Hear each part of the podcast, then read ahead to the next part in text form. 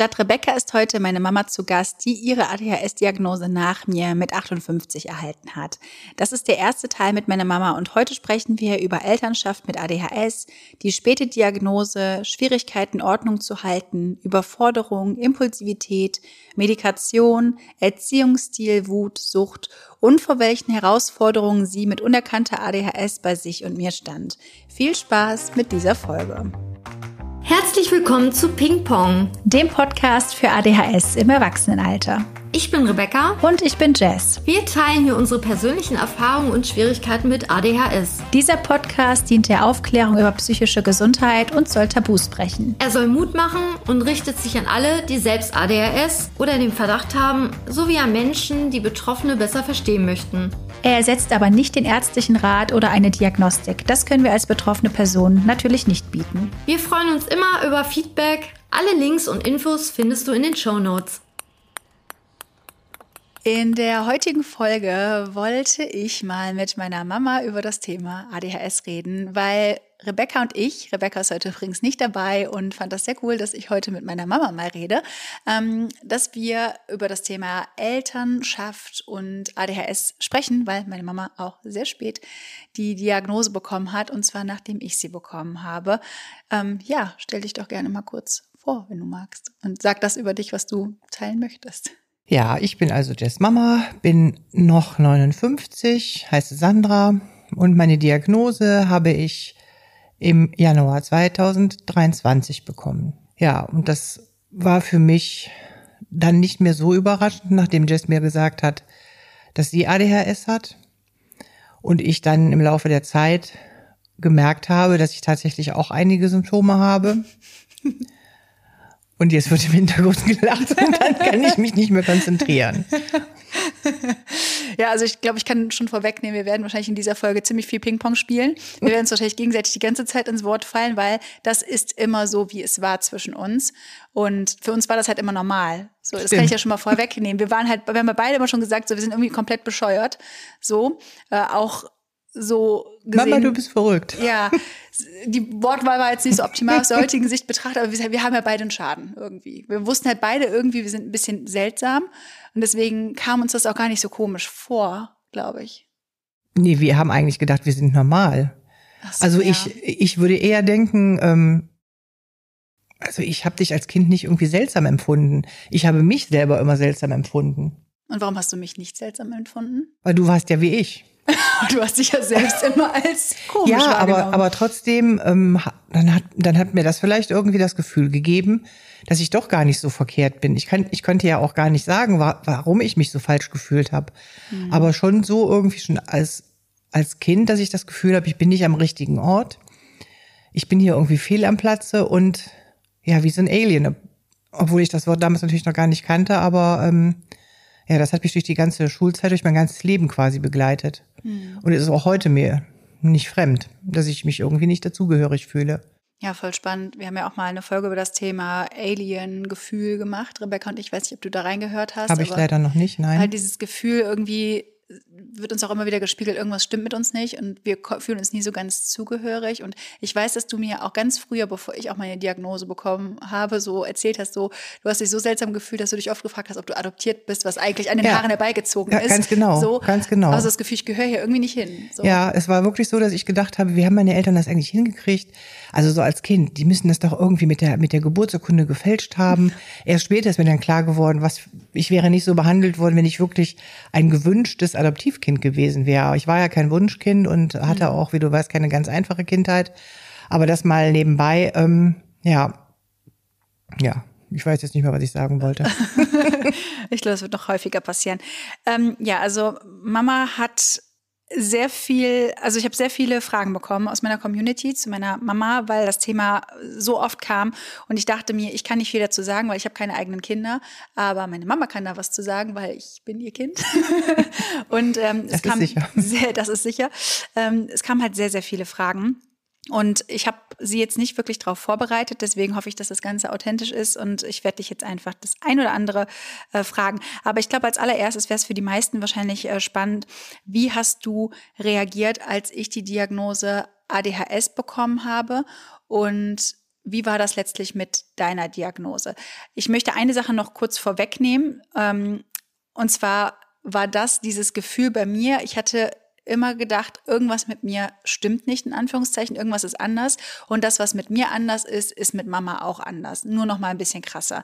Ich habe ja vor vielen Jahren ähm, die Fehldiagnose Borderline bekommen aufgrund, Impulsivität, imp, aufgrund von Impulsivität und ähm, schwierigen Beziehungen und sowas alles, was wir aber auch wissen, was Ding ist für Leute, die ADHS haben. Und deswegen dachte ich damals auch, okay, Mama hat das auch. Und mittlerweile haben aber auch viele TherapeutInnen gesagt, ey, ich erfülle einfach nicht die Kriterien, obwohl die halt schon viele Jahre zum Beispiel auch mit äh, Leuten, die Borderline haben, zusammenarbeiten.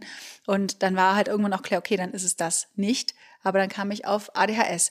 Und du kannst ja gerne mal erzählen, wie war das für dich, als ich dir damals gesagt habe, Mama, ich habe ADHS? Ich erinnere mich, mich nicht mehr so ich genau. Ich erinnere daran. mich noch ganz genau.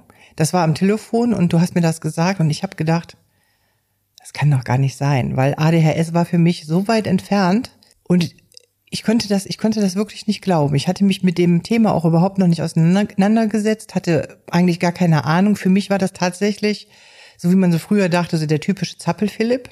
So ein Kind, was in der Schule rumspringt und durch die Klasse rennt und nicht still sitzen kann und Mehr wusste ich zu dem Thema nicht und mir war auch gar nicht bewusst, dass man das im Erwachsenenalter auch noch hat. Und vor allen Dingen war mir auch natürlich nicht bewusst, dass ich das habe.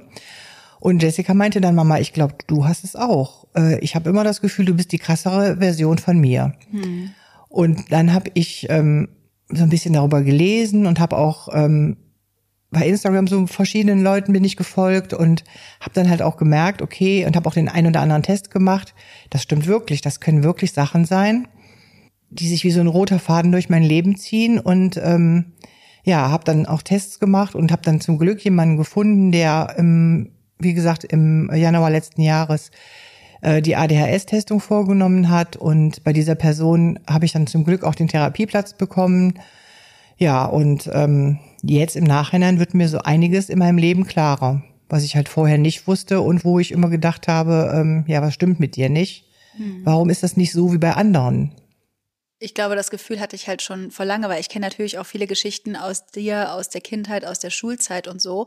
Und ich wusste dann irgendwie, als ich die Diagnose bekommen habe, okay, krass, das, was ich da gelesen habe, das könnte eins zu eins auf dich übertragen werden. Vor allem, wenn ich so deine, an deine Schullaufbahn denke und zum Beispiel, wie du es geschafft hast, dein Abitur zu machen. Vielleicht magst du das mal teilen, weil das war eigentlich so typisch ADHS eigentlich, weil so kurz zusammengefasst, Leute, die ADHS haben, prokrastinieren sehr viel, beziehungsweise sind, haben diese ähm, Paralyse vor Aufgaben, dass sie nicht wissen, wie fangen sie an, wie starten sie, exekutive, exekutive Dysfunktion, dass man einfach so ähm, wie, wie, beschreibst du das? Also dieses, dieses Gefühl, ich bin halt voll blockiert und ich weiß nicht, wie ich anfangen kann. Ja, ganz genau. Und du kannst es erst dann, wenn der Druck richtig, richtig, richtig, richtig ja, genau, groß ist. genau so. So war das bei mir also immer. Und ich habe mich dafür immer verurteilt, weil ähm, ich mich immer gefragt habe, wieso kannst du das nicht? Ich, mich, ich mache mich heute noch dafür nieder und ähm, habe das ja auch nicht als Krankheit damals empfunden, sondern einfach nur gedacht, was stimmt mit dir nicht? Also ich weiß, meine Schullaufbahn ähm, war nie besonders, ich war nie besonders gut in der Schule, weil ich einfach stinkfaul war. So wurde es mir halt gesagt. Und meine Noten reichten dann gerade so, dass ich zum Abi zugelassen wurde und alle anderen fingen dann halt schon ähm, ein halbes Jahr vor dem Abi an zu lernen.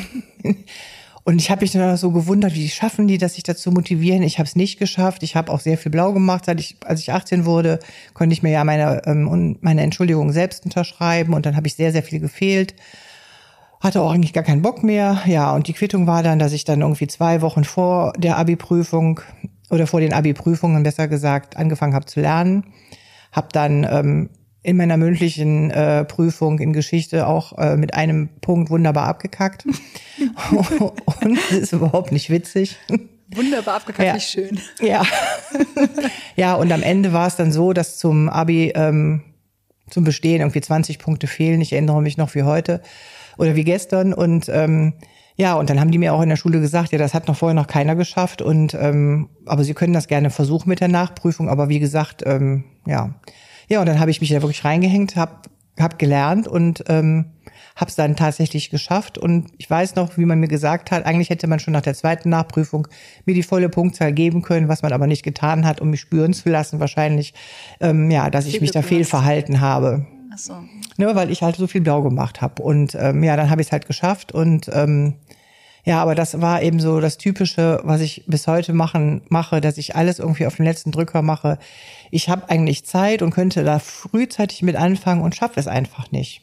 Dann fange ich an, mir irgendwelche Listen zu machen und das endet dann damit, dass ich nur die wichtigsten Sachen dann kurz vorher noch mache und dann irgendwelche Abstriche mache, aber es ist jetzt nicht so dringend. Auf der Arbeit ist es nie so gewesen. Da habe ich eigentlich immer das Gefühl gehabt, dass ich da eigentlich ganz gut durchkomme, dass ich auch ähm, wirklich fähig bin da, auch leistungsfähig bin und dass mir ADHS da auch geholfen hat, viele Dinge schneller irgendwie zu denken. Also mit viel Druck hast du da aber auch an dich selbst ge also gearbeitet. Das ne? stimmt. Ich habe mir immer sehr viel, ich habe immer gedacht, ich muss besser sein als andere. Ich habe immer sehr, sehr viel gegeben, auch immer mehr als 100 Prozent. Ähm, ja, das, äh, das hat dann letztendlich auch dazu geführt, dass ich dann irgendwann nicht mehr konnte, weil einfach, wenn man jahrzehntelang funktioniert und ähm, als alleinerziehende Mutter dann auch ähm, ganztägig äh, berufstätig ist oder Vollzeit berufstätig ist, dann äh, ja, das ist dann irgendwann ähm, das schlaucht dann schon. Ja, auf jeden Fall mega interessant. Da werden wir gleich auch noch mal ein bisschen einsteigen, weil gerade auch zu dieser Überforderung und so ausgebrannt sein und so kamen auch einige Fragen. Ähm, ja, aber das fand ich schon spannend. An diese Abi-Geschichte habe ich halt auch gedacht, als ich mich mehr mit dem Thema ADHS beschäftigt habe und dieses Sachen auf den letzten Drücker zu machen. Und da habe ich mich auch an unsere Putzaktion erinnert, wenn irgendjemand früher zu Besuch kam, weil ähm, ja, dazu kam halt auch eine Frage zu dem Thema, wie ist es so mit Ordnung und Sauberkeit und dass da in der Community auch sehr viel gestruggelt wird, also dass die viele damit Probleme haben, das zu machen, vor allem mit Kindern. Und ich erinnere mich halt auch, dass meistens dann wenn jemand kam, dass dann quasi der Punkt war, wo wir es geschafft haben, uns zu motivieren, endlich Grund ja. reinzubringen. Ja, das ist, das ist ja heute noch, noch genauso. Ich bin gestern hergekommen. Wie war es vorher? Ähm, ich habe es dann wirklich geschafft, einen Tag vorher schon anzufangen mit den wichtigsten Sachen. Ich habe die Liste liegt ja noch auf dem Tisch. Oh ja, ich sehe sie gerade vor mir. Ja, Da oben steht- saugen ist nicht ausgest äh, Ja, ausgestrichen. hätte ich ja noch zweimal saugen müssen, weil da sind ja Ah. irgendwie dann, dann bin ich dann ja auch pingelig, wenn dann dann irgendwie noch, weiß ich nicht, dann da Flur kommen wieder die hohen Erwartungen. Ja, richtig. Und ge- genau das ist das Problem. Ich möchte immer perfekt sein, aber ich, ich schaff's natürlich nicht. Und ähm, das frustriert und ich bin dann irgendwie in so einem Teufelskreis. Ja, aber wie, wie du schon gesagt hast, es war schon so als Kind, dass ich mein Kinderzimmer nicht aufgeräumt habe. Das führte dann dazu, dass meine Eltern dann irgendwann mal alle Spielsachen weggetan haben, die ich hatte und ähm, weil ich halt nicht aufgeräumt habe. Und das war in meiner ersten Wohnung auch schon sehr schwierig. Ja, dann gab es noch keine Spülmaschine. Ich weiß, dann stapelte sich auch manchmal das Geschirr. Also ähm, unverhofft Besuch, es geht gar nicht. Bei mir muss man sich anmelden. Kommt für viel, ist für viele auch nicht cool. Also, dass wir da so sind. Ich bin aber ja genauso. Ich mag das auch Ich nicht. hasse das, ich hasse es. Und andere verstehen das halt nicht. Ne? Also es gibt Familienmitglieder, die das nicht verstehen können, Hm. warum man sich bei mir anmelden muss. Aber ähm, es ist ein, einfach, ja, ich möchte so gerne perfekt sein, in einem perfekten Haus leben und ähm, so wie, wie ich mir das immer so vorgestellt habe, wie man das vielleicht auch, weiß ich nicht, aus irgendwelchen Medien übernommen hat schon. Hm. Aber so ist es halt nicht. Ja, fühle ich Ich sehr. lebe in Flodderland. so, so heißt mein Instagram-Kanal übrigens, den ich bald aufmache. Ernsthaft? Ja, also ich habe mir den Namen habe ich mir echt überlegt. Eine Flodderland finde ich klingt irgendwie cool. Ist irgendwie, auf- ja, Fall witzig. Also, ihr könnt ja gerne mal ähm, schreiben, ob ihr Bock hat, habt, dass meine, dass meine Mama irgendwie auch was auf Instagram macht. Weil wir, ich habe halt auch total viele Leute, sehe ich, die, die mir beziehungsweise uns schreiben, die auch in deinem Alter sind und die das Thema mega beschäftigt. Deswegen, ich glaube, das ist halt auch noch so eine Lücke, dass in allen Altersklassen Leute über das Thema reden. Ja, ich, denk, ich denke auch, dass es auch nicht so viele Leute gibt, die in dem Alter äh, darüber, darüber sprechen und die auch die Diagnose schon bekommen haben. Ich, ich meine, ähm, mit fast 60 ist das schon, schon irgendwie krass. Wobei ich das gar nicht glauben kann. Stimmt, ja, du hast bald Geburtstag, ne? ja. Aber das, ist das, da ist mein, mein kindlicher Anteil wahrscheinlich auch noch äh, irgendwie, versteht das nicht. Ja, ich glaube, wir haben uns ja auch schon öfter darüber unterhalten, so dieses Gefühl, erwachsen zu sein. Du hast mir auch gesagt, du fühlst dich auch noch nicht erwachsen, obwohl du jetzt einfach fast 60 bist. Ja, ganz genau. Kannst du denn ich- greifen, dass ich erwachsen bin, prinzipiell? Oder wie fühlt sich das für dich an, dass ich schon so alt bin jetzt? Das Also- ist, äh, das ist aber, denke ich mal, für alle Eltern irgendwie krass. Und ich kann mir das gar nicht vorstellen, wie das für Oma sein mag. Also ich habe da heute auch so drüber nachgedacht. Ich denke ja nicht, dass ich das erleben werde, wenn du mal 60 wirst. Und das ist äh, für mich unvorstellbar. Aber ich habe mir wirklich, ähm, und du hast das ja selber, ähm, sagst du das ja auch von dir, ähm, auch noch so kindliche ähm, Freuden irgendwie erhalten. Das mit dem Schaukeln kann ich total gut nachvollziehen. Oder ich habe hier unterm Couchtisch habe ich, hab ich Seifenblasen und ähm, ja, das ist äh, ja, oder Alles dass muss ich, glitzern. Und Ja, ich mag Du bist das ja voll der gerne. sensorische Mensch. Auch hier, Ja. wir sitzen hier komplett, wie viele Decken und Kissen. Ich kann anfangen zu zählen, dann bin ich morgen noch dran. ja, ich mag, Also- mag es halt sehr kuschelig. Und am liebsten Ja. würde ich jetzt auch noch eine Duftkerze oder sowas anmachen. Das mag ich, mache ich jetzt nicht aus Rücksichtnahme, aber ähm, das fände ich total schön. Und ähm, ja, ich mag das, mag es halt kuschelig und ähm, ja, Fühle es ich. ist halt so. Ähm, ja, was denkst du denn zum Thema Diagnose? Bleiben wir noch mal ganz kurz dabei. Mm, Was hat Jess Diagnose am Anfang und später in dir ausgelöst? Hast du ja quasi gerade schon beantwortet und deine. Also hat sich für dich was verändert dadurch, dass du eine Diagnose bekommen hast und jetzt wusstest, was da los ist? Und es kam auch eine Frage dazu, wie schwierig das war, ernst genommen zu werden vom Fachpersonal, vor allem in dem Alter. Ja, das, das war schwierig. Also ähm, ich bin ja ähm, vor zwei Jahren in Reha gewesen und ähm, bin dann mit der Diagnose ähm, Depression, PTBS und ähm, generalisierte Angststörung hingekommen. Und ähm, dann hast du ja deine Diagnose kurz vorher bekommen und dann habe ich das da auch angesprochen und ich weiß noch ganz genau, wie die Therapeutin mich anguckt und meinte, ADHS, was wollen Sie denn noch alles haben? Und da habe ich mich ja auch überhaupt nicht ernst genommen gefühlt, weil ich ja auch, wie gesagt, schon doch die Anzeichen bei mir gesehen habe. Und ähm, ja, und war dann wirklich froh, dass ich diese, diesen Test da machen konnte. Ähm, ja, und da wirklich Hilfe gefunden habe und jemanden gefunden habe, der sich auch wirklich darauf spezialisiert hat und ähm, mir heute immer noch, das, also die Therapie ist ganz, ganz wertvoll für mich, ähm, mir, mir sagt, dass, dass ich nicht alleine bin mit, mit meinen täglichen Struggles, wenn ich hier sitze und denke, du musst das und das und das eigentlich jetzt machen und wieso kriegst du verdammt nochmal deinen Arsch nicht hoch und machst es jetzt auch. Und ich schaff's einfach nicht. Und ähm, ja, und ich dann das Feedback halt bekomme, dass ich eben nicht alleine bin und dass dieses, ähm, ja, dass dieses Gefühl viele kennen oder wahrscheinlich fast alle, die ADHS haben. Und vor allem wahrscheinlich, weil, was du ja vorhin schon erzählt hast, dass du ja immer gedacht hast, du bist faul und dass das ja immer hinterherhinkt. So jedes Mal, wenn du es nicht schaffst, dich zu den Dingen aufzuraffen, die du dir vorgenommen hast, kommt wahrscheinlich dieses Gefühl hoch, ah, ich bin so faul, ich bin so faul, ich schaffe das nicht. Aber zu verstehen, was dahinter steckt eigentlich, dass es nicht einfach nur ist, dass du dich aktiv dafür entscheidest, mal nichts zu tun, sondern dass es Dinge in deinem Gehirn sind, die anders laufen. Tue ich mich immer noch sehr schwer mit, das, schwer? das zu das akzeptieren. Das voll. ist, ähm, weil ich habe ja auch wirklich Jahrzehnte vorher habe ich ja funktioniert. Mhm. Ähm, ich habe gearbeitet, ähm, wie gesagt Vollzeit bis vor ähm, zweieinhalb Jahren und ähm, das war mir immer wichtig und da gab es auch keinen, weiß ich nicht, da, da gab es keinen, äh, bleib doch mal zwei Wochen zu Hause und ruh dich mal aus oder so. Nee, das gab es einfach nicht. Man ging zur Arbeit, auch wenn man Fieber hatte. Und das musste einfach alles funktionieren. Und ähm, dann kam ich nach Hause, war total K.O., auch als Jessica noch kleiner war. Ich kann mich immer nur dran erinnern, dass ich immer mich ausgelaugt und kaputt gefühlt habe. Und ähm, ja, das Resultat war dann halt irgendwann ging es nicht mehr und ich habe gesagt, ich kann nicht mehr, das geht einfach nicht mehr. Und ja. Ja, kann ich voll nachvollziehen. Ja, ich meine, du hast halt wirklich auch echt viel gearbeitet. Also, wie sie gerade schon gesagt hat, ne, alleinerziehend, dann Vollzeit gearbeitet und mh, sie hat sich halt von meinem Vater getrennt. Da war ich fünf, Jahr, fünf Jahre alt, fünf, fünf sechs Jahre Kurz vor alt. deinem sechsten Geburtstag. Genau, und dann ja. sind wir ja quasi umgezogen und dann ging es ja dann los für mich mit der Grundschule und da hast du ja schon Vollzeit gearbeitet und ähm, Ja, im ersten Jahr Ja. noch nicht, aber das ging dann relativ ähm, schnell. Nach einem Jahr waren es dann 30 Stunden und noch ein, ein Jahr später war dann wirklich Vollzeit angesagt. Und Mhm. da musste ich dich ja auch sehr viel alleine lassen, weil es eben damals überhaupt gar keine Kinderbetreuung gab Mhm. oder Nachmittagsbetreuung. Ähm, in der Grundschule war es, glaube ich, noch so, dass du dann irgendwie bis 14 Uhr oder so versorgt warst. Ne? es kann gut Weiß sein. ich- Es gab danach auf jeden Fall, glaube ich, noch so eine Betreuung, wenn ich ja, mich ganz irgendwie sowas. Und erinnere. dann, dann konntest du deine Hausaufgaben oder sowas machen. Ne? Aber ähm, ja, so so eine Ganztagsgrundschule, das gab es damals irgendwie nicht.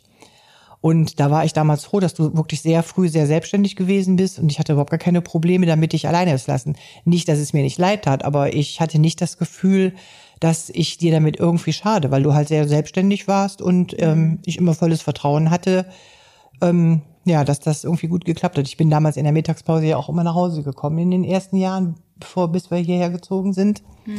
Und ähm, Ja, Ja. im Nachhinein weiß man dann, dass es nicht äh, alles so hundertprozentig richtig gewesen ist. Ja, vor allem, da haben wir ja gerade eben noch drüber gesprochen, man weiß ja auch nie genau, was ist quasi zuerst da. War ich selbstständig, weil ich gemerkt habe, okay, Mama muss arbeiten, sie ist da alleine für uns verantwortlich, muss die Wohnung bezahlen und so weiter.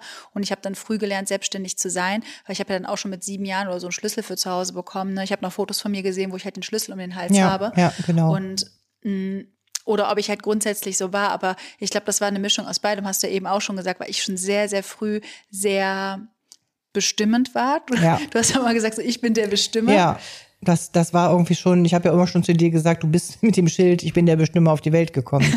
ähm, das, das war einfach so und ich weiß auch, im ersten Schuljahr, nach ein paar Wochen, hast du zu mir gesagt, Mama, ich möchte nicht mehr, dass du mich zur Schule fährst, ich möchte zu Fuß gehen.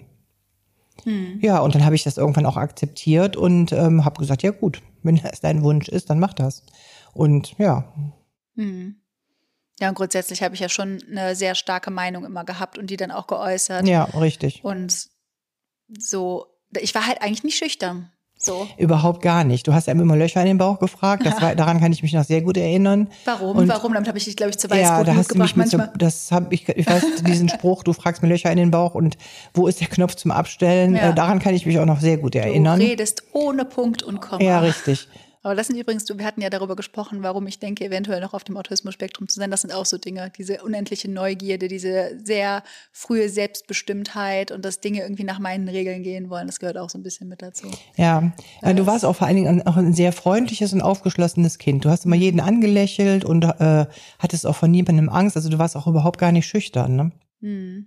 Ja, aber ich hatte halt so meine speziellen Vorstellungen davon, wie Dinge sein mussten. Ja, ja, richtig. Und wenn die dann nicht so waren, wie du, wie du wolltest, dann äh, konntest du ja auch, und das haben wir ja auch gemeinsam, dass wir, ähm, dass wir da leicht und schnell aus der Haut fahren. Also das ist etwas, äh, was, was ich auch schon sehr früh äh, an mir bemerkt habe. Das war auch äh, in meinem Elternhaus immer ein Thema. Ich konnte innerhalb, und das kann ich auch immer noch, innerhalb von Sekunden, kann meine Meinung komplett um, umschwenken. Und ich weiß, dann habe ich meine Freundinnen auch dann einfach stehen lassen, habe mich umgedreht, bin gegangen, weil ich Ja. irgendwie sauer war auf irgendwas Ja, fühle ich. wenn das irgendwie nicht äh, ähm, irgendwie nicht so ging, wie ich mir das vorgestellt habe. Und ich hatte keinen großen Freundeskreis, muss ich auch dazu sagen. Da habe ich mich halt auch immer so, so als Außenseiter gefühlt. Ja, und halt, dass ich auch sehr, sehr unter meinen Wutausbrüchen gelitten habe. Ich habe mich natürlich immer versucht zu beherrschen, wenn ich in Gesellschaft bin, so, sag mal, meine beste Freundin wird sagen, wie, Wutausbrüche kenne ich von dir gar nicht. Nein. Klar, wenn wir uns treffen, dann würde ich das auch irgendwie unterdrücken. Aber wenn mir jetzt zu Hause irgendwas runterfällt oder irgendwas nicht so so läuft, wie ich mir das vorstelle, dann kann ich auch mal schon mal richtig laut werden und fluchen und das kennst du ja genauso. Gar nicht. Nie. Ja, und da helfen halt die Medikamente, falls das auch nochmal ein Thema sein sollte. Ja, tatsächlich wurde ich auch gefragt, ob du es äh, mit Medikamenten probieren wollen würdest. Ich mache es ja. Ja. Also ich habe ja mit, mit Medikinet angefangen und ähm, ja, bin jetzt auf, äh, auf Ritalin umgestellt worden und mir ist klar, das ist der gleiche Wirkstoff, aber mir ist gesagt worden, das könnte trotzdem nochmal eine andere Wirkung haben. Die einzige Wirkung, ich bin jetzt irgendwie bei 30 ähm, Milligramm, nee, 40. Äh, die einzige Wirkung, die ich wirklich merke, ist, ähm, ja, dass ich halt nicht mehr so impulsiv bin, dass ich das ein bisschen besser kontrollieren kann. Aber alles andere, die äh, 100.000 Gedanken, Autobahnen in meinem Kopf und ständig die Musik, die irgendwie läuft oder dass man im Restaurant alle Gespräche mitbekommt, ähm, das, das kann ich damit nicht abstellen. Das ist, äh, ist nach wie vor so. Und das war, das war tatsächlich auch was, was ich super spannend fand, als, also viele Leute, die zuhören, kennen vielleicht How I Met Your Mother und es gibt da so eine Folge, wo die Leute die Eigenheiten der anderen Menschen ansprechen. Sowas wie zum Beispiel, dass die eine Person in jedem zweiten Satz wortwörtlich sagt, beziehungsweise literally. Und dann brechen so Scheiben im Kopf, also es ist wie so ein Scheibenklirren so und dann fällt einem das umso mehr auf. Und das ist bei mir gewesen, als ich die ADHS-Diagnose bekommen habe und das bei dir vermutet habe, dass mir aufgefallen ist, wie sehr du jede, zu jedem Zeitpunkt am Träumen bist. Also du bist halt nie wirklich da, da. Du bist halt wirklich überall anders. Wenn ich mit dir essen bin, du schaust dich die ganze Zeit um. Und du bist halt gefühlt so nicht anwesend, weil du irgendwie die ganze Zeit den Raum abcheckst und dich umschaust und so und so träumst. Und das war für mich so ein Moment, wo ich mir dachte, krass, das ist schon immer so, mir ist das irgendwie nie wirklich aufgefallen. Wahrscheinlich, weil ich selber immer in meinem eigenen Kopf war und auch die ganze Zeit mich umblicke. Aber das, das, das kann aber auch eine Fehleinschätzung sein, weil genau das ist mir damals auch in der ersten Reha genannt worden, so dass ich immer äh, durch die Gegend gucke, als wenn ich gar nicht dabei bin. Das stimmt auch. Ich checke kom komplett immer, scanne immer meine Umgebung und guck. Aber das hat irgendwas mit meinem Sicherheitsbedürfnis zu tun. Das kann so natürlich auch Tra mir- äh, Trauma äh, äh, bezogen das ist, sein. so ist mir gesagt worden, aber ich kriege alles mit, was passiert. Hm. Also wenn man mich jetzt fragt, was war jetzt gerade das Thema? Also ich kann mich an, der, an die Gruppentherapie erinnern, wo mir dann auch äh, gesagt wurde, ja, du bist ja gar nicht dabei. Doch, doch, ich bin wohl dabei und ich kriege auch alles mit. Also ähm, und auch wenn wir essen gehen, kann ich unsere Gespräche doch wiedergeben. Es ist nicht so, dass ich vollkommen abwesend. Nee, nee, bin. das, ne? das meinte ich auch nicht. Aber du, man sieht es halt von außen, dass du halt voll am Träumen bist und dass du halt in deiner eigenen Welt so ein bisschen bist und so. Ich bin in vielen Du Welten. bist in vielen Welten, ja. Ähm, zu dem Thema mit dem schnell aus der Haut fahren kam tatsächlich auch eine Frage. Und zwar, wie hast du es geschafft, dich nicht wegen allem triggern zu lassen und nicht überreizt zu sein? Ja, das, die Lösung wüsste ich gerne. Wenn mir da jemand Tipps geben kann, gerne.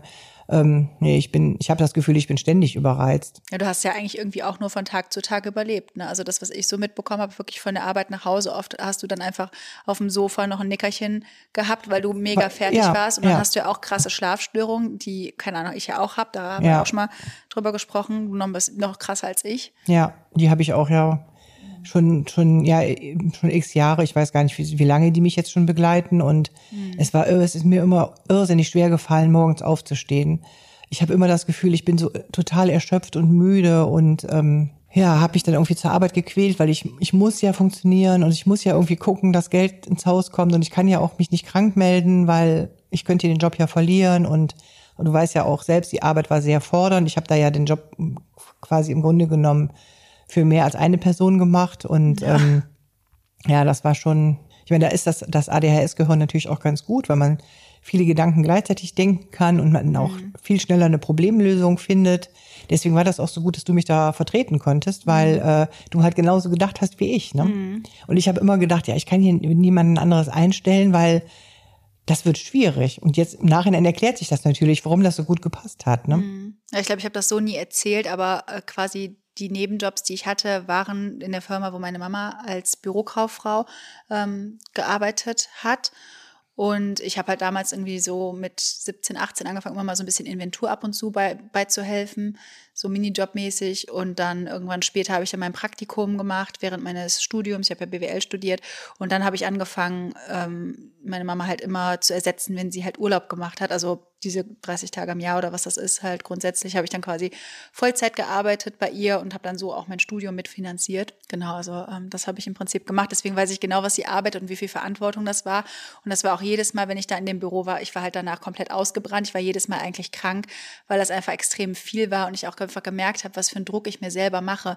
So, das war dann auch teilweise so, dass ich gedacht habe, okay, ich darf nichts essen, nichts frühstücken, bis nicht alle Mails abgearbeitet sind. Und das waren halt Hunderte dann. Ja, ja, das waren wirklich manchmal mehr als, also ich weiß nicht, auf jeden Fall sehr, sehr viele sehr Mails. Das viel, war, das war richtig viel. heftig. Weil das war ja quasi der, du, du warst ja alleine verantwortlich für mehrere Länder. Ja, du hattest ja richtig. eine Position für mehrere Länder. Ja, genau. Und ähm, ich weiß auch noch ganz genau, wie du damals mir gesagt hast, Mama, ich verstehe nicht, wie du das schaffen kannst, ne? So, so von 9 to 5 jeden Tag, das könnte ich im Leben nicht. Und da habe ich nur so gedacht, ja, wer fragt mich denn danach, ne? Mhm. Ich muss das machen. Mir ist da damals nicht gesagt von, ach ja, wenn du nur halbtags arbeiten möchtest, dann kannst du das auch gerne machen. Nee, es war klar, du machst die Schule, dann machst du eine Ausbildung und dann hast du verdammt noch mal ganze Tage arbeiten zu gehen, ne? Und die, die Idee oder äh, dass, dass man überhaupt das auch anders regeln könnte, die Idee ist mir überhaupt nie gekommen. Das habe ich nie hinterfragt. Dass es vielleicht tatsächlich Menschen gibt, die eben nicht, weiß ich nicht, 40 Stunden sich ins Büro setzen können, ne? Ja. Die da irgendwie dran kaputt gehen, weil das einfach alles zu viel ist. Voll. Ja, ich glaube, da bin ich halt so ein bisschen anders. Ich bin da halt, ich hinterfrage ja wirklich alles und Ja. versuche dann halt Lösungen zu finden. Ja, natürlich. Du bist ja, ein da bist du ja natürlich schon einen ganzen Schritt weiter, ne? Ja. Aber das ist ja auch die, die, die Entwicklung der Generation. Da, ne? Jede Generation entwickelt sich weiter und ja, Ja. es ist zum Glück so. Ja, gehen wir nochmal so ein bisschen äh, Richtung äh, Elternschaft und äh, Kind, äh, Kind haben und so ein. Eine Frage war, wie war es für dich mit Regeln, Verbote und Konsequenzen durchziehen, beziehungsweise gab es sowas? Also mir gegenüber. Also ich denke, es gab sehr wenig, sehr wenig Regeln. Ich denke, du bist ziemlich frei aufgewachsen. Ja. Alleine schon deswegen, weil ich das selber, ich bin, kam ja aus einem sehr strengen prügelnden Elternhaus. Und das wollte ich halt nicht. Ich wollte mein Kind nicht prügeln und ich wollte auch nicht ähm, so furchtbare Strafen verhängen, wie ich die erlebt habe. Ich hatte also oft Stubenarrest und weiß ich nicht, andere Strafen und ähm, das wollte ich halt eben nicht. Ich habe ja vorhin schon erzählt, dass ich damals, als ich gemerkt habe, dass ich schwanger bin, also du bist ja ein Wunschkind, ich habe nie gedacht, dass ich überhaupt ein Kind bekommen würde. Ich weiß nicht warum. Das war für mich unglaublich. Ich habe das überhaupt nicht nicht fassen können. Als du dann geboren warst, habe ich das auch nicht fassen können. Mhm. Das, das war irgendwie so, ja, ganz, ganz, ich kann es gar nicht, gar nicht mehr beschreiben, wie das war. Und ähm, ja, und dann habe ich, das äh, mir war immer wichtig, und das, das habe ich allen auch erzählt, das Wichtigste ist, dass mein Kind Selbstbewusstsein hat. Mhm. Weil das hatte ich nicht und das habe ich versucht. Und ähm, du sagst ja selber heute, das ist mir nicht so richtig, richtig gelungen.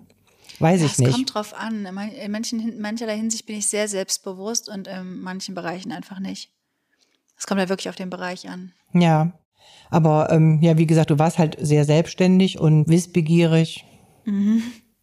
Und ja, wie du, um auf deine Frage zurückzukommen, nee, so, so Regeln habe ich aber auch irgendwie ähm, nicht für wichtig empfunden. Also ich weiß, dein erstes Piercing, weiß ich noch ganz genau, wie, dass du unbedingt ein Bauchnabelpiercing wolltest mit 16. Und ähm, da braucht nein, es ja. Nein, nein, nein. Warst du 15? Uh -uh, du verwechselst was. Ich habe mit 15 hast du mir mein Lippenpiercing erlaubt, aber das Bauchnabelpiercing, damit musste ich warten, bis ich 18 bin. Das habe ich mir in meinem 18. Geburtstag in Berlin stechen lassen. Das Bauchnabelpiercing? Ja, du echt? hast mir das Lippenpiercing damals erlaubt. Da sind wir doch zusammen. Was wir noch gefilmt haben damals. Das haben wir gefilmt. Ich habe das sogar Ach, okay. Ja, auf jeden Lippe Fall. hast du mir erlaubt, aber Bauchnabel nicht. ich verstehe Was für ein Schwachsinn, das kann ich mir gar nicht vorstellen. das war aber so. Echt? Ja. Ich hätte jetzt schwören können, dass das das Bauchnabelpiercing war. Bist du sicher? Du weißt doch noch damals, als ich diesen Ring hier hatte, in meiner Emo-Zeit. Den hast du mir Ja, ja. erlaubt. Und ich, ich erinnere mich eben noch auch an eine der vielen Haarfarben. Ja. Und da hätte vielleicht auch die eine oder andere Mutter gesagt, nee, um Gottes Willen, das machst du nicht. Und ich habe gedacht, mach Du einfach. meine äh, ich fand cool. das cool. Ich fand Ja. das, ich finde, das sieht schön aus, finde ich immer noch. Ja. Und ähm, ich fand das wichtig, dass du dich da auslebst. Hm. Und warum nicht? Und ähm, das habe ich unterstützt, egal in welche Richtung. Das kann man doch so sagen. Ne? Ja, auf jeden Fall. Und ähm, ja, dass du viel ausgegangen bist. Gut, manche, manche sind halt überbehütet. Ähm, da weiß ich nicht. Da ist dann der Vater oder die Mutter losgefahren, hat ihn mitten in der Nacht abgeholt. Ich habe mir dann irgendwann gesagt, nee, das mache ich nicht. Ich will mir jetzt auch keine Sorgen machen. Entweder mache ich mir jetzt wirklich die ganzen Jahre Sorgen oder ich äh, lass die jetzt einfach ihr Ding machen. Und so habe ich das dann entschieden. Und dann habe ich dich machen lassen. Und ich hatte aber auch nie das Gefühl, dass du das Vertrauen irgendwie ausnutzt. Gut, von diesen Partys mal abgesehen, aber ähm, Habe ich viel gesoffen, holy shit. ja, ja da- das kenne ich ja übrigens auch mit dem Saufen. Ne? Das habe ich dir ja auch erzählt. In meiner Jugend ähm, war Alkohol ja auch für mich äh, sehr wichtig. Und Selbstmedikation. in, in der, also ich aus meinem Elternhaus kenne ich Alkohol eigentlich so gut wie gar nicht. Also meine Eltern haben nicht getrunken. Aber ähm, so mit 16, 17, wenn wir irgendwie ausgingen, dann haben wir vorher uns immer die Kante gegeben. Und ich habe mich dann, wenn ich so einen gewissen Pegel erreicht hatte, besser gefühlt. Das kann ich heute auch viel besser oder natürlich erklären. Ja. Ähm, Das hat ja, dir heute, die Unsicherheit genommen. heute trinke so. ich ja auch keinen Alkohol mehr. Ähm, aber damals, ähm, da gab es schon Phasen in meinem Leben, so, ja, gerade wenn ich ausgegangen bin, Hm. dann. Wobei man aber vielleicht hier an der Stelle aber betonen soll, du sagst ja, du trinkst jetzt keinen Alkohol, du warst aber nie Alkoholikerin. Nee, um Gottes Willen, nein, hast, nein. Du hast auch früher, als, als ich älter wurde, nie wirklich viel Alkohol getrunken. Nein. Es war vielleicht mal so, dass wir mal so ein, keine Ahnung, so ein Baileys im Kühlschrank stehen hatten und der stand dann da auch ein Jahr. Ja, richtig. So, also, dann hat man nee, vielleicht mal einen ganz kleinen Schluck oder mal so einen Rumtopf zu Weihnachten, aber das war es Ja, ja, und der ist dann irgendwann auch. vergammelt, weil keiner den getrunken Ja, hat. genau. Ne? Nee, nee, also das war jetzt wirklich, was ich jetzt so sage, ist so da 16, 17, 18, bis ich dann meine Ausbildung angefangen habe. Und dann halt äh, nochmal, dass man genau mit der ersten Wohnung, dass man dann nahe Altstadt und dann halt Mhm. auch das eine oder andere Mal was getrunken hat. Aber das waren jetzt nie irgendwie jahrelang oder jahrzehntelang, nee, nee. Ja, dafür hast du zum Beispiel halt geraucht, ne? Da, ja, ich habe halt exzessiv, früh ich habe früh angefangen zu rauchen und auch exzessiv geraucht. Ja, ja, das Da wären wir stimmt. wieder beim Thema Sucht und ADHS, weil ich Ja. habe der Statistik äh, hingegen ist es so, dass 50 Prozent der Leute, die ADHS haben, auch eine Suchterkrankung haben. Ja. Halt als Selbstmedikation, um sich selbst halt quasi so zu beruhigen und zu stimulieren und Ja. Stress irgendwie zu managen. Und das habe ich dir auch immer vorgehalten. Das fand ich richtig scheiße, dass du geraucht hast. Ja, fand ich auch Wie scheiße. ich jeden Morgen in die Küche gegangen War bin, der gesagt hat, ätzend. boah, Mama, das bist schon wieder am? Kiffen, habe ich immer gesagt. Aber Ja, haben mich einfach so, um das nochmal zu übertreiben. Es war halt kein Gras, aber es waren halt Zigaretten, aber es hat mich einfach abgefuckt. Es ist ja auch ekelhaft, wenn man sich das oh, es hat doch vorstellt. alles so gerochen. Oh. Alles hat hier gestunken und äh, man, aber man selber merkt das ja gar nicht. Und wenn ich dann denke, ich habe dann echt in der kleinen Küche gesessen und morgens dann erstmal ein, zwei Kaffee getrunken, aber dann schon drei, vier Zigaretten geraucht und das waren dann locker am Tag dann auch während der Arbeit äh, bestimmt 30 oder 40 insgesamt. Äh, das war schon richtig krass. Ne? Aber da kann man ja mal stolz sagen, wie viele Jahre hast du geraucht und dann hast du ja von den einen auf den anderen Tag aufgehört, ne? Ja, und tatsächlich ähm, bin ich jetzt, lass mich jetzt Was, nichts Falsches Januar? sagen, ich meine 15 Jahre, ne? 15 Jahre bist du Raucher Mhm, jetzt? ja. Cool. Und du hast aber angefangen mit 13? Ja, da habe ich mal die ersten Zigaretten geraucht, Okay. aber da kann ich jetzt noch nicht sagen, dass ich abhängig war. So richtig äh, viel geraucht habe ich dann wirklich ähm, während der Ausbildung, weil da alle geraucht haben und ja, ich bin halt auch in einer ganz anderen Zeit groß geworden. Es ist jetzt Mhm. keine Entschuldigung, aber ähm, ja. Ja, es wurde auch gefragt, wie waren die ersten Jahre? Wahrscheinlich so nach der Geburt, wie war das für dich, dich da irgendwie zu ähm, Das, managen? das war schwer. Das war sehr, sehr schwer. Ähm, ich kann mich zum Beispiel daran erinnern, dass ich, äh, oder wenn ich da heute drüber nachdenke, läuft es mir eiskalt den Rücken runter, aber ich bin ja nie viel mit dir rausgegangen. Nun wohnte ich auch in der Innenstadt im dritten Stock und ähm, ich konnte mich seltenst motivieren, mit dir mal irgendwie spazieren zu gehen. Und ähm, um das dann irgendwie zu beenden, sind wir dann ja umgezogen ähm, in das Haus, in dem ja auch deine Großeltern wohnen ähm, oder gewohnt haben. Ähm, haben wir da eine Wohnung gekauft und da hat es den Spielplatz vor der Tür und den, der Wald war in der Nähe und ähm, ja, weil da, wo wir vorher gewohnt haben, war ja auch kein Spielplatz und gar nichts und ähm, ja, das war halt der Grund, warum wir diese Entscheidung getroffen haben, dahin zu ziehen. Ne? Und natürlich auch die, die, äh, dass die Betreuung teilweise auch dann ein bisschen einfacher ist, wenn die Großeltern unten drunter wohnen. Eben, weil, weil ich eben dann auch wieder arbeiten wollte und ähm, dann, dann war das so im Grunde genommen der einfachste, aber natürlich auch anderes Thema. Ähm, Ja. ja. eine Schwierig. schwierige Entscheidung, genau. Weil Eigentum muss man sich halt gut überlegen. Wenn es Ja. nicht klappt, dann wird das Ganze alles recht kompliziert. Richtig. Um es kurz zu fassen. Emotionsregulation beibringen, wenn man das selbst nicht kann. Ich glaube, du hast mir nie Emotionsregulation beigebracht, weil wie auch, wenn du selbst ja gar nicht das selbst gelernt hast, wie hättest du das auch lernen können? Hat dir auch keiner beigebracht. Nee, ich, nee, eben. Und äh, also ich kenne das ja auch aus meinem Elternhaus. Mein Vater war ein Choleriker.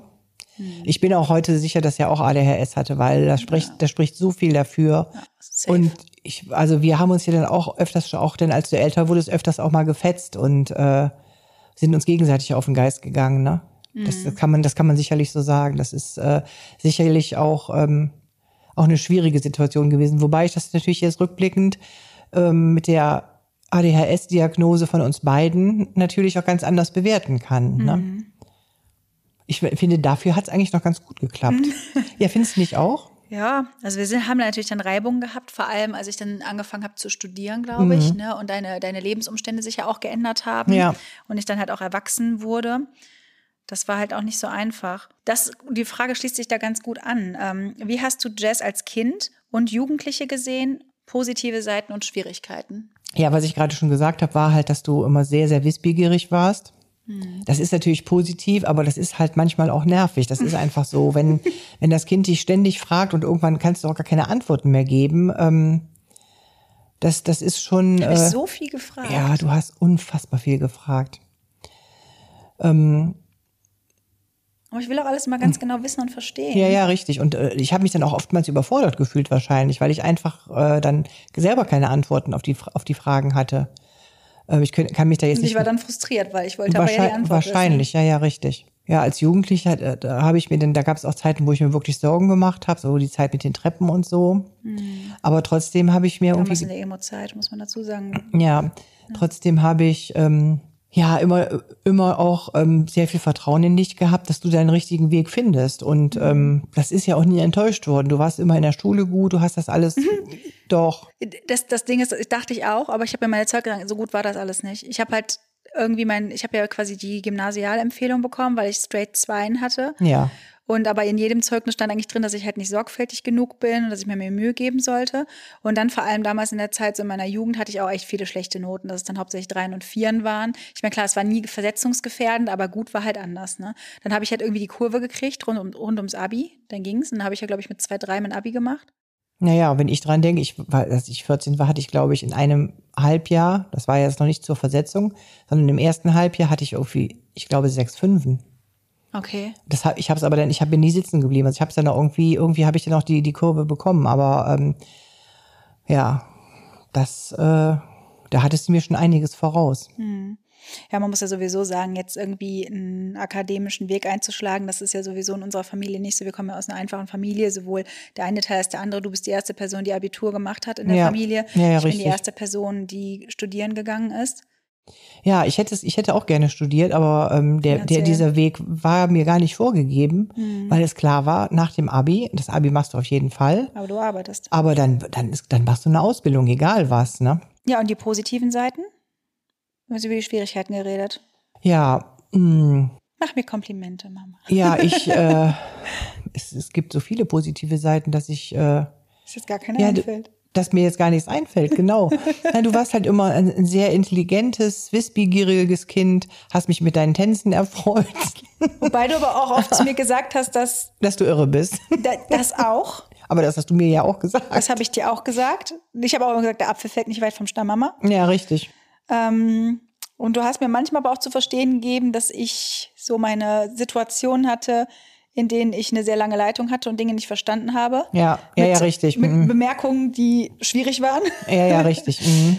Ja, das, so, und das, ich dann meine, meine etwas, äh, ich sag mal, ich weiß nicht gar nicht, ob man, ob das debil, Mm, das ist so die Lache, die ich habe, das ist ja manchmal diese, diese sehr, Dieses dieses sehr rohe Lachen, Ja, ja, mhm. was ich habe, wo dann irgendwie gefühlt der Dämon aus mir rauskommt und das dann einfach komplett ungefiltert ist. Mhm, ja, ja. Das die- Was, was mich dann irgendwelche, an irgendwelche Vorfahren erinnert hat. ja, genau. Aber ich war, wollte dich eigentlich auch immer glücklich machen. Das war immer so mein Ding. So, ich habe halt irgendwie versucht, dich immer aufzuhalten. Zum Beispiel mit meinen Tänzen und mit Ja, allem. das, das, das ist dir ja auch durchaus gelungen. Ja, es, Es, es war ja ähm, natürlich rückblickend für dich nicht einfach. Das, äh, vieles habe ich ja damals auch gar nicht gesehen. Das, das gebe ich ja auch ehrlich zu heute. Ähm, ja, aber ich war, ich war immer sehr stolz auf dich und ich habe immer das Gefühl gehabt, wie gesagt, dass du deinen Weg gehst und ähm, dass du alles schaffst, was du, was du dir vornimmst. Und das glaube ich auch heute noch, dass das so ist. Also ich weiß auch damals, als du ähm, deine ersten Schritte äh, Richtung ähm, Veganismus gemacht hast, Ja, deine ersten, deine ersten Schritte bei YouTube, ähm, wo vielleicht alle anderen gedacht haben, äh, du, was, ich für so Sch- hart ausgelacht. was für ein Schwachsinn. Äh, ich fand das gut und äh, ich habe das wirklich immer unterstützt. Du fandst das mutig, ne? Und Das Ja. fandst, du warst so wahrscheinlich, Ja. das hätte ich mich auch gern getraut. Ja, so. ganz genau. Du hast, du warst immer äh, die bessere Version von mir. Mhm. Irgendwie. Du hast immer, die, du hast die Sachen gemacht, die ich mir vielleicht für mich auch gewünscht hätte. Mhm. Ja, auf jeden Fall. Und nächste Woche sprechen wir weiter über die Erfahrung, die Mama so gemacht hat und welche Herausforderungen sie sowohl in ihrer als auch in meiner Kindheit hatte. Es kamen einfach so viele Fragen in der Community, denen wir damit gerecht werden wollen. Wir hören uns nächsten Sonntag wieder. Tschüss!